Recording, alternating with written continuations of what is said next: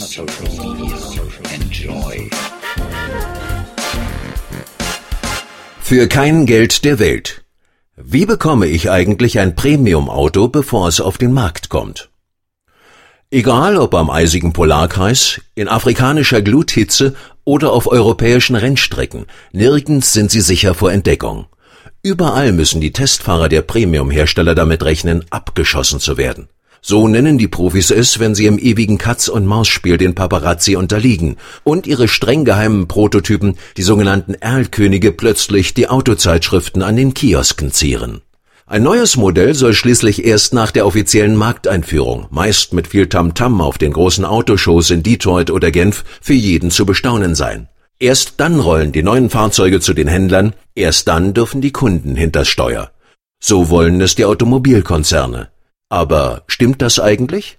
Oder gibt es Möglichkeiten, den neuesten Sportwagen oder die neueste Luxuslimousine schon vor allen anderen zu testen? Wir haben uns bei sechs Herstellern von Premium-Marken umgehört, auf offiziellen und auf nicht so offiziellen Wegen. Denn zwischen den Auskünften, die man auf beiden Wegen erhält, besteht eine erstaunliche Diskrepanz.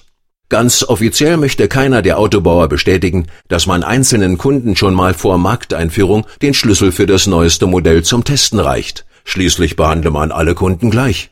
Wenn überhaupt gäbe es einzelne Veranstaltungen, bei denen Top-Kunden, etwa Unternehmer mit großen Fahrzeugflotten wie Autovermieter, mal auf dem eigenen Gelände eine kurze Runde drehen dürften.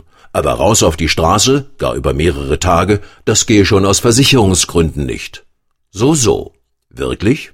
Naja, heißt es dann bei einigen hinter vorgehaltener Hand, es gebe da schon so etwas wie ein VIP-Programm, aber darüber rede man nicht gerne öffentlich. Das laufe sehr persönlich ab. Man spreche gezielt besonders vertraute Kunden an, die dem Unternehmen schon über Jahre gut bekannt sind. Da könne man dann mitunter etwas regeln. Aha, aber was, wenn ich kein Stammkunde bin? Also nein, dann sei in der Regel nichts zu machen. Es sei denn, ja, es sei denn, aber das sei ja überall so, also wenn Sie einen Vorstand kennen oder jemand aus dem Top-Management, dann könne das natürlich sein, dass der Ihnen mal diskret einen Wagen hinstellt. Das könne man nicht ausschließen, aber da komme eben Vitamin B ins Spiel. Etwas Offizielles sei das nun wirklich nicht und erst recht kein eigenes Marketingprogramm. Hm. Und wenn ich mit keinem Automobilvorstand per Du bin, gibt es noch eine andere Chance? Gut, eine Möglichkeit gäbe es natürlich, ganz offiziell. Da könne man wochenlang die schicksten Autos vor jedem anderen testen. Mitunter fliege man dafür noch rund um den Globus in spektakuläre Urlaubsorte. Und am Ende werde sogar das Benzin noch übernommen. Wie bitte? Das kann nicht wahr sein. Was um Himmels willen muss ich dafür tun?